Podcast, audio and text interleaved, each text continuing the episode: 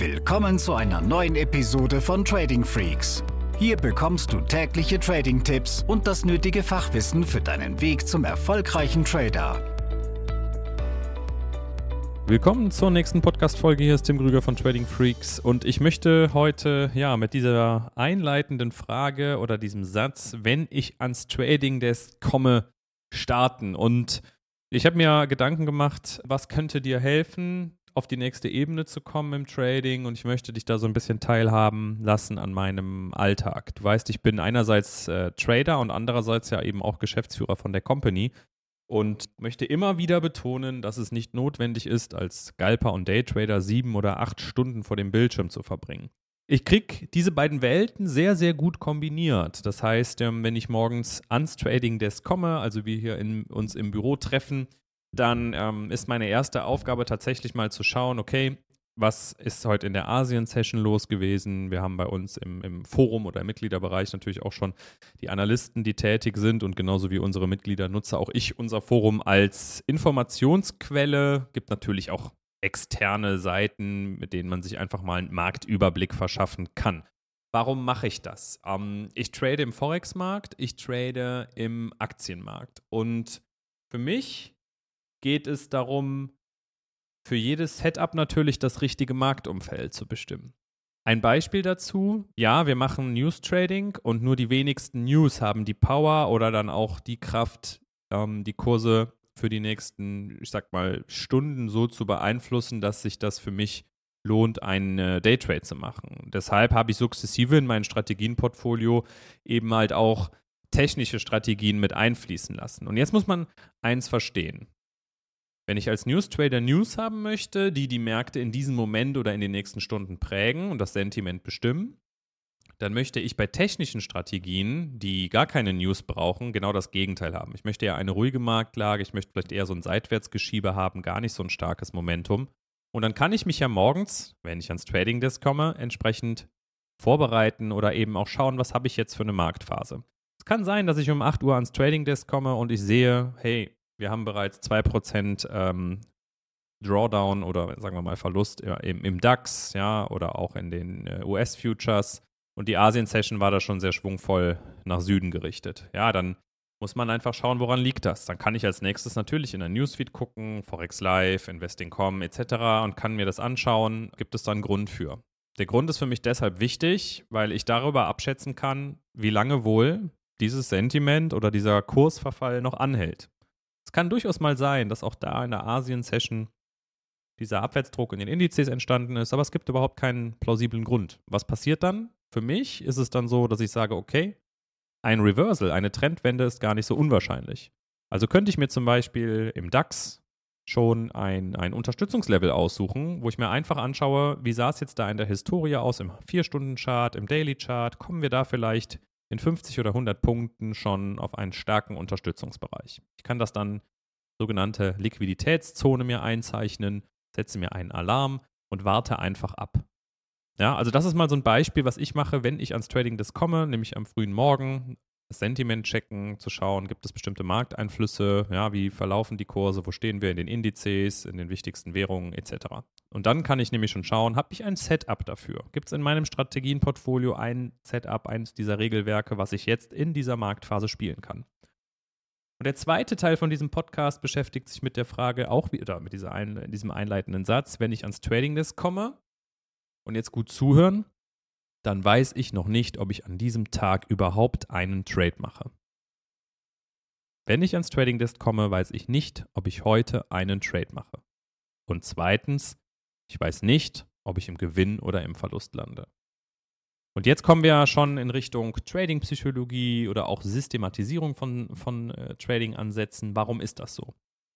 Du solltest niemals die Erwartungshaltung haben, dass auch bei funktionierenden Strategien 1 plus 1 immer 2 ist. Also dass der Markt sich gleich verhält. Und deshalb ist es bei mir über die Jahre so geworden, dass sich praktisch ein Muskel trainiert hat, der Geduld heißt. Dieser Geduldsmuskel weiß also auch, dass ich trotz guter Vorgehensweise, dass ich mich diszipliniert an mein Regelwerk gehalten habe, es immer wieder passieren kann, dass ich in einer Woche zwei, dreimal ausgestoppt werde, obwohl ich alles richtig gemacht habe, aber der Markt nun mal das letzte Wort hat. Und jetzt kommt der große Unterschied zwischen dem Amateur oder dem Einsteiger und dann halt nachher auch dem professionellen Trader.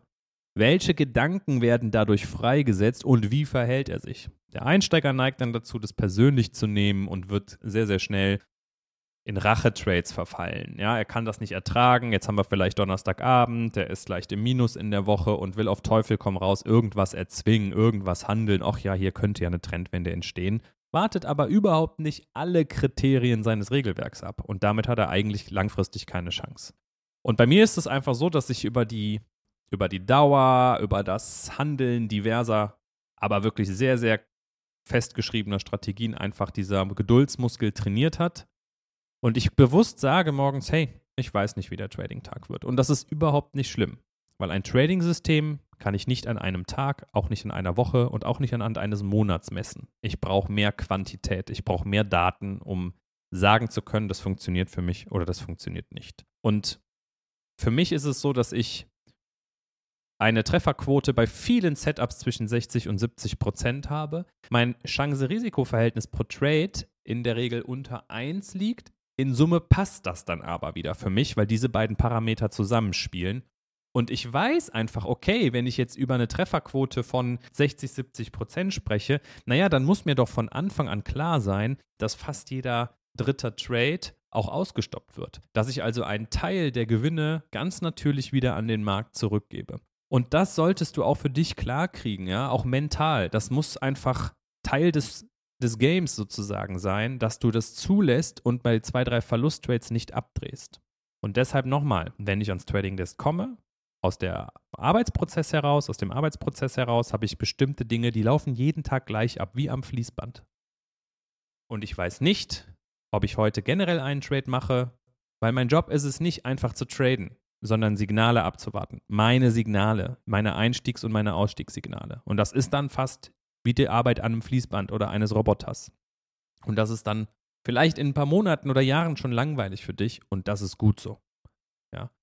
Und wenn der Trade gemacht wird, dann arbeite ich nach Regelwerk und auch da, ich weiß nicht, ob der jetzt heute funktioniert oder nicht funktioniert, aber nach spätestens einem Quartal weiß ich, wenn ich es immer wieder so mache, dafür habe ich die lang genug getestet und auch live gehandelt, weiß ich mit einer sehr, sehr hohen Wahrscheinlichkeit schon weit über 90 Prozent, dass mehr Gewinn als Verlust da ist. Mach dir dazu mal deine Gedanken. Wie sieht das bei dir aus? Was ist deine Erwartungshaltung an so eine Trading-Woche und was kannst du da eigentlich beeinflussen und was nicht? Und wenn du das auch mal aufschreibst und dich damit wirklich mal auseinandersetzt, dann wirst du viel, viel ruhiger. Und wenn du sagst, hey, das sind eigentlich so Baustellen, da arbeitest du jetzt schon seit Monaten dran oder du kommst einfach nicht weiter, dann kriegst du da von mir die herzliche Einladung dazu, dass du ähm, dich bei uns auf der Webseite umsiehst, dass du mal eins der Infogespräche wahrnimmst und wir doch einfach mal in Kontakt treten können können wir dir helfen? Ja oder nein? Das ist ja ein 30-minütiges äh, Gespräch, ein Austausch, was von uns auch sehr, sehr wertschätzend geführt wird. Es ist kein Druckverkauf oder so, wie vielleicht bei einem links oder rechts neben uns.